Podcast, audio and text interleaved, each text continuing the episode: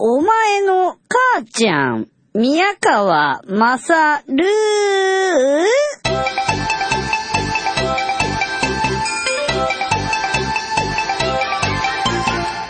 はい。えー、お前の母ちゃん、宮川まさるです。えー、ホワイトデー。うーん。まあね、えー僕の思うホワイトデーというのはですね、えー、最近になってみてですね、あの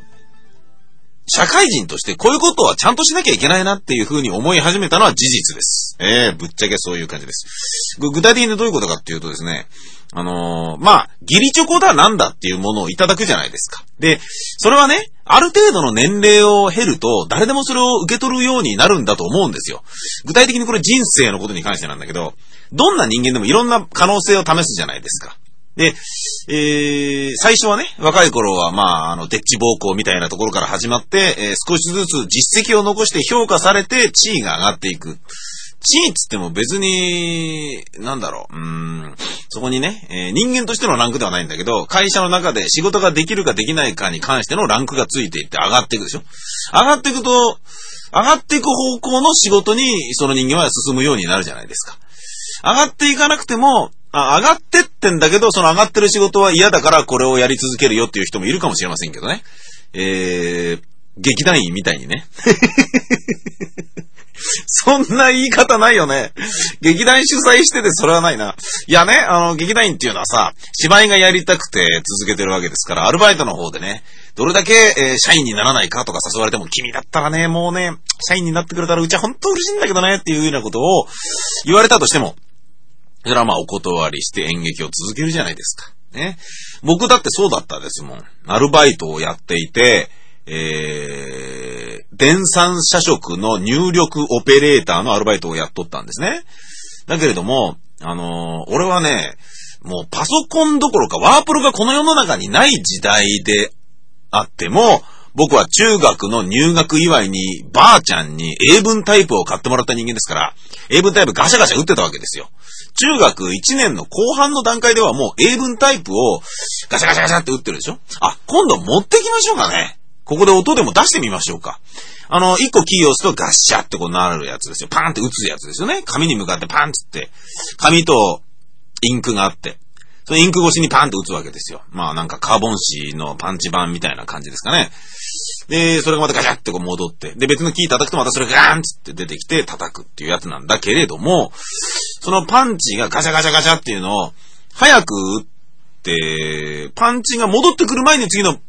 パンチが、キーが、えー、なんていうの？文字がガンって上がっちゃって、それぐしゃってね、一緒になっちゃうような、そのぐらい早く入力できるように、中学2年の段階ではもう軽くなってましたんでね。そんなような感じだと、パソコンなんつうものはもう、ワープロなんつうものは入力とてつもなく早かったわけですよ。とはいえ、そのアルバイトを始めてから、実は、えー、富士通オアシスの親指シフトにはかなわねえなっつう壁にぶち当たってえらいショックだったんですけども、僕はローマ字入力なわけですよ。英文タイプをやってるからね。英文タイプっつったって、英文タイプでしかなくて、英語しか打てないわけですからね。それを打ってたから当然、未だに、えー、ローマ字入力なんですけれども、そのローマ字入力はね、あの、ちょっと話それますけどね、あの、ちょっとね、親指シフトにはかなわなかったですね。悔しかったな俺らが、うーんと、5センチぐらいなんですよ。1時間に5センチぐらいを入力するんですけれども、その彼女はね、もう6センチから8センチぐらい打つんですよ。親指シフトむちゃくちゃ早いんですよ。僕がやってた電算社食のオペレーターっていうのは、もともと社食っていうのは、1文字ずつを拾ってパンつってね、手打ちの社食っていうのがあって、それが、あまあ前世だったんでしょうけれども、そのうち、えーワープロ、えー富士通オアシスの F コマンドっていうのを入力して、ワープロでカチャカチャ入力してね、文字入力する前に、えーこの文字は、えー、5ナ E の、えー12級の平たい1番で、えー、字詰め、20文字、行送り、12波で、えー打つとかっていうような指定を最初にするわけですよ。その指定も文字でカンカンカンって入力するんだけどね、記号みたいなものを。でその後に本文打って、で、体裁が変わるときはまた打って、みたいなことをやるんですけれども、それを、えーパソコンにピューって流して、パソコンで、えー、印画紙に打ち出されたやつを、が、社食で出てきてっていう感じなのね。で、文字の直しが極めて楽なわけですよ。5インチのフロッピーにデータが残ってますから。で、あ、これ違うよって1文字ずれたとか、そういった時でもそれ1文字ピュッとなくせばいいじゃないですか。手打ちで打ったやつだと、もう直しようがないから、全部打ち直さなきゃいけないから、レイアウトの人がそれ切って貼り直されしたりしなきゃいけない。非常にこの電算社食ができた時は便利だったはずなんですけど、こういう話を聞いて、あ、知ってる知ってるっていう人はすごい少ないと思うんですけどね。そういうのをやってたんですよ。だからまあ、僕らは、あのー、アルバイトでそこにいたんだけど、元よりやってる僕が20代の半ばとかですかね、そこにアルバイトで勤め始めた時に、もう50歳ぐらいの手打ちの社食をやってる人は、これから職がなくなるんじゃないかっていう大ピンチ、危機に瀕してたわけですよ。演劇をやる、言ってみりゃ、片手間でワープロ打てるだけの人間がカチャカチャカチャってやってって、スッと帰っていく方が、稼ぎが良かったりするような、そんな雰囲気もありましたものね。ええなのに、僕は打つのが早い自信があったんだけど、その親指シフトの人には叶いませんでした。その親指シフトの女性はですね、名前なんつったかな、あ、吉村さんというですね、美しい女性だったんですよ。ワープロが今のパソコンみたいにいろいろな、あの、研究がなされてないからむちゃくちゃ光を放ってて、目が眩しいもんだから、仕事になるとその吉村さんは、サングラスをかけてたんですね。いい女なんですよ。あのね、背を高くしてモデル体型にした中森明菜みたいな感じなんですよ。美しかったんですよね。ええー、これ聞いてたらですね、もしあれだったらご連絡ください。ご連絡もらってもしょうがないか。しょうがないよな。もういい年だろうからな、きっとな。そのね、社食屋さん、電産社食でね、働いてた女性はですね、あとね、宮子さんとかいう人見たんですけど、みんなね、美しかったんですよ。もうね、いい感じだったんですけどね。まあ、それはいいんですが、そのね、吉村さんが親指シフトでむちゃくちゃ早いんだね。早いな、この人素敵だなと思いながらやってるじゃないですか。えー、ある時、その吉村さんが、中森明何の吉村さんがですね、僕が稽古かなんかで休んだ時に、えー、僕のマシンで仕事をしてくれてたらしいんですね。で、仕事の内容っていうのが、その美しい中森明何の吉村さんというのは、あのー、硬い文章を担当していたんですよ。で、僕のマシーンは、エロ雑誌を担当していたんですよ。つまり、僕はエロ雑誌ばっかり入力していたんですね。もうね、あのー、まあ、これも人生だなって思うんですけどね。その中森明何のですね、吉村さんが、あのー、ワープロでね、カチカチカチってこうってる時に、俺が休んだ時にそのエロ雑誌もちょっと売ってくれたらしいんだな。自分のマシンでな。だもんで、俺が来て、隣、吉村さんと隣で俺がカチャカチャ打ってるでしょ。で、吉村さんが、あ、私仕事終わったからじゃあ、宮川君のそれやってあげるね、とか言って、ああ、本当ですか？とか言って、これ何？本文は？あ、じゃあ本文のベタ打ちだけ私やってあげるね、とか言って、棒打ちでいいんでしょ？とか言って、あとのコマンド宮川君入れといて、はーい、とか言って。そういえば、この間、吉村さんこれやってくれたんですよね。どう言ってよ、とか言って、いう話をしてて、そのね、あのー、入力しているのはエッチな文字なわけですよ。で、しばらくその仕事を進めたときに、あれ？何これ？何が鳴ってんの？あれ？何が鳴ってんのこれ？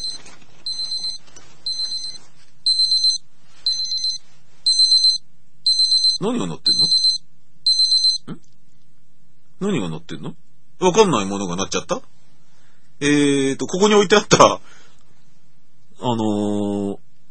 ストップウォッチがなんか鳴りました。は あ、びっくりした。何よ、ちゃんと尺測りながらやってたのに。いいわよ、別に時間気にしないで喋り続けちゃうわよ。構いやしないわ。そのね、えっ、ー、と、吉村さんが、あの、キーボードでこう打ってた、まあ、ある程度二人でエロ雑誌の文字入力を進めてたんですよ。そしたらね、そう吉村さんが、なんかね、あの、その時俺タバコ吸ってて、そのタバコをピュッて消して、コーヒーでもお借りしに行こうかなって席立とうとしたら、あ、そうだそうだ、ねえねえねえねえ、宮川くん宮川く。ここのさ、ここなんだけどさ、ねえねえねえ見て見て、え、あ、なんすか？とか言って、この、えっ、と、原稿の、この加え込んだらは話さないスポスポ女っていうのは、見出しだからご内にしといてって、そういえばさっき電話あった。むちゃくちゃ興奮しましたよ。美しい、美しい中森明菜がですよ。ねえねえ、宮川くん、この加え込んだら話さないスポポン女っていうのは見出しだからご内意にしといてくれる？もうそこでね、あのー、なんかね、まあ、ゲスな言い方すると、我慢汁たらはりみたいな。そんな感じですよ。美しい人がそんなこと言うんだみたいなことですからね。びっくりこいたなぁ。うん、興奮しましたよ。ね。普通にね。まあ、そういうサバサバした女の子だったんだよね。その吉村さんっていうのはね。うん、まあ、綺麗な人なんだけどね。うん、スタイルいいんだけどね。もう、すんごい、あの、なんていうの？サバサバした性格で、そういうところがまたね、とてつもない人気だったんだけど。俺ね、な、なんで俺ね、ちょっかい出さなかったんでしょうね。ちょっかい出さなかったんでしょうねって、それはまあ演劇に夢中だったからな、に他ならないんですけれどもね。それはまあそうだよな。しょうがないっちゃしょうがないよ。うん。ちなみにそのアルバイトはですね、僕が食えるようになり始めた時に、バイトに入ってきたやつに、今の大人計画で活躍している村杉セミノスケっていうんですかね、村杉くん。あいついましたね。で、俺が仕事を軽く教えてやったりして、で、俺は食えるようになったから先に辞めてったんですね。で、10年ぐらい経ってかな、なんかの現場で一緒になった時に村杉くんが、あ、宮川さん僕実はあのバイト一緒にやってああの村杉くんだって言って、えー、思い出した覚えがありますけどね。今あのね、工藤勘九郎さんのね、ドラマに出てたりとかね、まあ大活躍ですよね。うん。まあ、えー、演劇人がやるバイトはなんつうもな、に、に通ってるのかもしれませんね。もしかしたらね。うん。まあ、そんなことはさておき、えー、その頃から入力が僕が早かったので、えー、親指シフトにはかなわないと思いつつも、えー、入力が早かったわけですよ。え？お、何の話をしようとしてたんですかね？入力が早かったから、えー、アルバイトをやっていて、ん？入力が早かったからアルバイトをやっていて、あ、そうだ、ホワイトデーだ。ホワイトデーの話全然してないですね。ん？ちょっと待ってくださいね。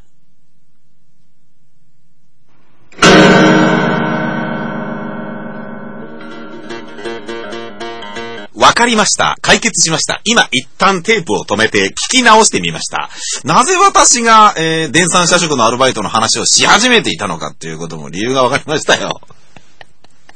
あー、まどろっこしい。自分で喋り始めて脱線して戻れなくなってますね。うーん。まあ、これが、えー、ニンニン乳首のニンニン乳首らしい部分かもしれませんね。そんな言い方ないだろう。どういうことかっていうとですね、えー、その、あのー、吉村さんと一緒にね、えー、美しい、セクシーにしたモデル体型の中森明菜風の吉村さんと一緒にアルバイトをやっていた電産社食入力のアルバイトのところでも、ここに勤めて、えー、正社員になるっていうのもこれ一つの人生かもしれないなってちょっと思ったんですよね。実はね。うーん。で、結局、まあ、そうは言うものの、いや、まあ、そこがね、非常にね、ファミリアな会社でいい感じに扱いをしてくれてたからっていうのもあるんだけどね。でね、その美しい女の人もね、何人もいるし、他の社員の方もすごいあったかいし、飲んでて面白いし、これはいいな。その時ね、あの、冗談画法というフジテレビのテレビに初めて出してもらったマシュマロウェーブっていうコントユニットを僕やってたんですけども、えー、ちなみにこの間、えー、CS 富士で再放送かなんかでやってて、23歳の俺が痩せこけた状態で、すごいストイックな入れ立ちで、えー、コントやってたんですけどね。いきなりテレビつけたら、CS 富士つけたらやっててね、えらびっくりして、えー、俺だ？みたいなね、ことに、ちょっと面食らったりとかしたんですけども、その公演も、渋谷のジャンジャン、今はなきジャンジャンで会った時とかに、その、ね、あの、電産社食の会社の人たちって見に来てくれてたんだよね。そのぐらいね、優しい感じで、あら、面白いねみたいな感じでね、応援してくれたりしてたんですけども、まあ、応援されてるから余計頑張ろうと思って頑張ることができて、えー、紫くんと大人計画の現村杉くんと入れ替わるような形で辞めることが、まあ、できたことはできたんですけどね。で、そういったところでも、まあ、あのー、劇団員が、えー、あることで、えー、非常に評価されようとも、やめて劇団に残って芝居をやり続けるというようなのは、まあ、俺も含めてごく稀な例だとしてね。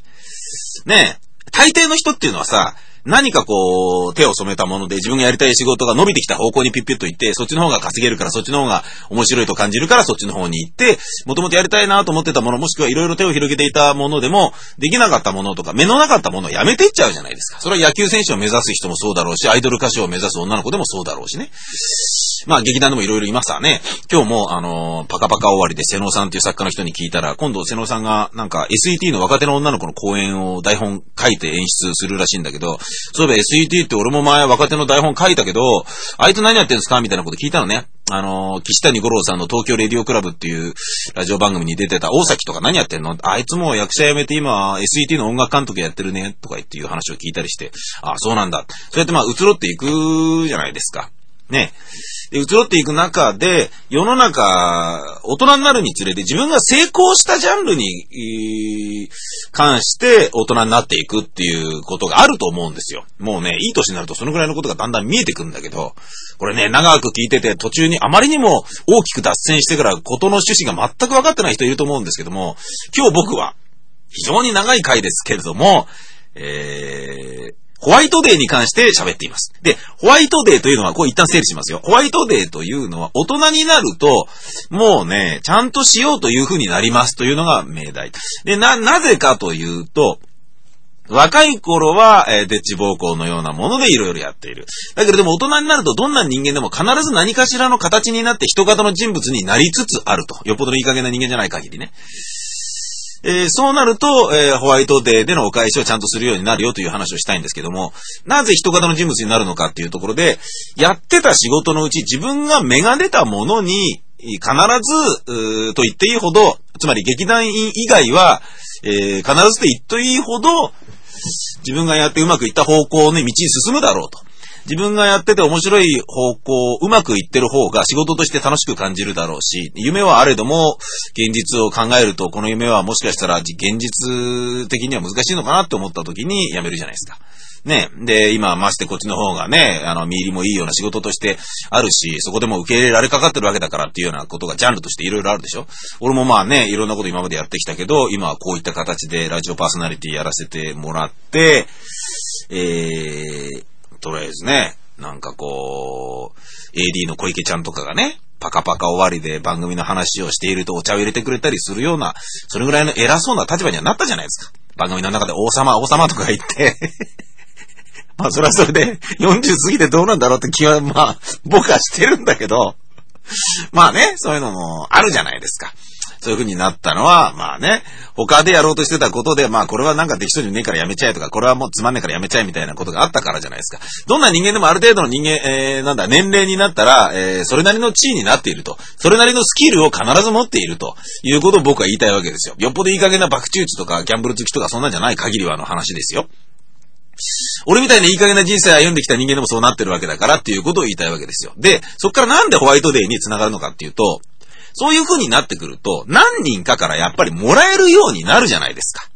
ね？それなりの地位にあるから。ある程度の年齢になるとどんな奴でも、それなりの地位には割となってるでしょうという話ね。で、それなりの地位になっているならば、それなりの部下もしくは仕事の、えー、お付き合いのある方々の中の女性から気を使って義理チョコをいただける機会もそれなりにあると。いう気はしているんですね。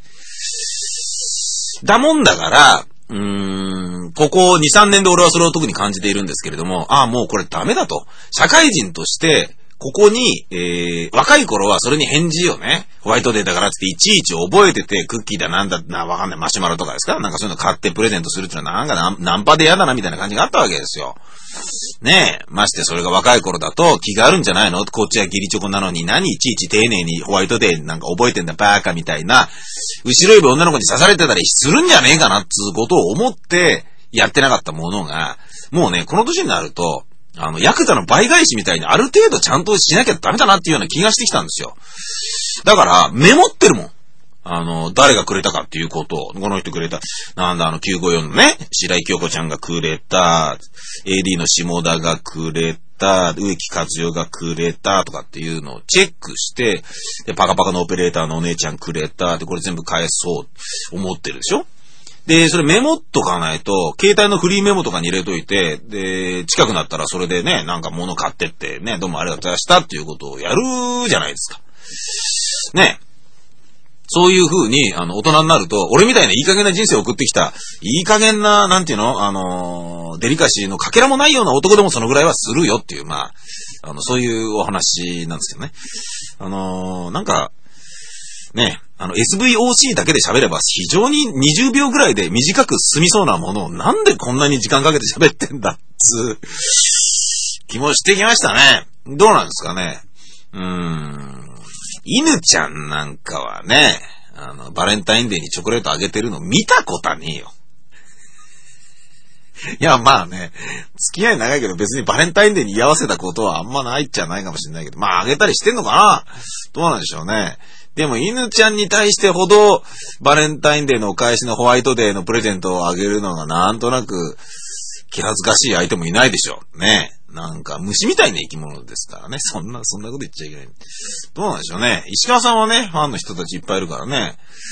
その辺はあるでしょうし、兄さんも、案外、女性に関してはいろいろよろしくやってるのかもしれませんね。知らない。わかんない。勝手に言ってみた。すみません。僕はね、2月14日生まれの、つまりバレンタインデー生まれの女の子と付き合っていたことがありまして、なんかね、嫌な感じでしたよ。嫌な感じっていうかね、まあ、そういうところが俺は好きだったんだと思うんだけど、誕生日プレゼントをこっちがあげないとチョコレートをくれないんですよ。こいつーっていうね。うん。で、何年か経った後にそのこと言ったんだよね。お前さ、つって。世の中的にはお前の誕生日っっていうよりはバレンタインデーっていうことの方が認知されてるし広まってるしイメージがそうあるんだから、チョコくれりゃいいじゃねえかよ、普通によ、みたいな話をしたら、あのね、それも数年経ってから話をして、なるほどなと思って、まあやっぱでもそういうところが、あまあいいっていうふうに俺も思ったんだろうなと思ったんですけど、これはもうね、学生の頃の話ですね。中学校とかそのぐらいの頃の話なんですけどね。自分から、誕生日プレゼン、誕生日の自分がチョコをあげると、今日私誕生日だよっていうことをなんかね、言ってるみたいで嫌だから、やっぱり最初にはあげられなかったっていう。なるほどね。奥ゆかしいというか、なんかね、そんな気にすることねえじゃんっていうような、まあ、私と同じような感じだったような気がしますね。性格的にはね。うん。類は友を呼んだのでございましょうか。うーん。まあ、あんまり、あのー、ラブい思い出はないですよ。ホワイトデーも、バレンタインデーもね。うん、バレンタインデーなんかね、あのー、まあ、その子とまた別の子なんですけど、高校の時に もうね、なんで似たような女とばっか付き合ってんだろうなって感じするんだけど、普通にチョコレートくれればいいのに、ねえねえ、メーカー君、チョコあげる。おありがとう。これ、お釣りとレシート。つって渡したやつがいたんですよ。俺なんか頼んでないんだよ。買ってきてくれよとか、俺金出すからお前チョコくれよなとかって頼んでるわけでもない。しかも付き合ってる自分の女なんですよ。なのに、教室ででっかい声でそれ言われてドカーンですよ。バカ受けですよ。俺何もしてないのに。これ美味しいと思うか、やられたと思うか、悔しいと思うか、恥ずかしいと思うか、これはまあ、人の性格分かれるところですけれども、僕は前者の二つ三つが入り混じった混沌とした気持ちに見舞われてましたね。でも、ああ、でもこういう女だから俺好きだなって思ってたような気もその時はしましたね。よくわかんないですけどね。うん。でもまあ、えー、洒落たやつだなとは思いましたけどね。大きな声でね、えー、あげるチョコっていうのは恥ずかしいだろうに、そんなことが、そんなうまいオチを恥かかせながら喜ばせるっていう、新しいことやられちゃったなと思いましたね。うん。ホワイトデー、えー、割と地味ですけれども、ちゃんと、えー、皆さんはお返しするようにしてくださいね。いつだったか、えー、TBS ラジオのですね、えー、小坂小族のサソルっていう番組があったとしますね。今のアシスタントじゃなくて、その前のアシスタントの開発者ってやつがいたとしますよね。その開発者っていうやつはですね、俺が廊下ですれ違った時に、あのー、なんか持ってたんね。で、お、お前な、ホワイトデーでなんかもら、なんかお返しもらってんのやるじゃんとかって言ってたら、そうなんですよ、スタッフの誰々さんからもらったんですよね、つってこのホストが言ってたんですけれども、でもね、宮川さん、こそこそ、小坂井さん忘れてたの 忘れてるみたいでくれなかったのつってね、ブツブツ言って。お前ブツブツ言うなよ。お前なんだよ、それって。株式投資じゃないんだからさ。ねえ。思ってたとしてもそれ俺に言うなよっていうそういう話じゃないですか。こういう風に言われちゃうわけだから。ねえ。これ、人づてに聞いたら、小僧さんはすんごい嫌な感じしますよ。ねえ。まあでもどうせね、あのあんまりうまくいかなくてクビになったんだろうから、まあそんなこと関係ねえか。なんちゃって知らない。そんなことはないと思いますよ。そんなことないみたいです。僕はあの、プロデューサーに聞いたけど。うんいや、まあね。そういう風にね、あのー、だからね、誰から見ても、俺なんかの100億倍スマートだと思われる小坂さんであっても、そういうミスをするわけですから。うーん、ね。で、それがね、相手がいかにね、性格の悪い候補であろうとも、そういう風に言われるのは本意ではないじゃないですか、男として。ぜひとも頑張って、えーちゃんとしたお返し、試みたいですね。そういう風に、えー来年も頑張るぞと心に誓った宮川でございました。今日は非常に長いバージョン。うん。それではまた、さよなら。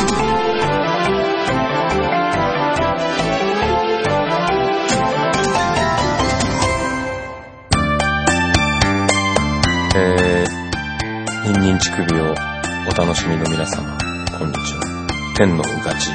担当の渡辺愛です。皆さんが好きな番組をチョイスして聞いていることとは思いますが、えーそこに無理やりねじ込んで自分の番組の宣伝をするためにやってきました。良ければ聞いてください。悪くても聞いてください。谷でも金。可愛が歌う、デマガメさせて、1000円にて、ビタミセで好評発売中。聞いてね、買ってね、と家と劇団員が言っている。嘘。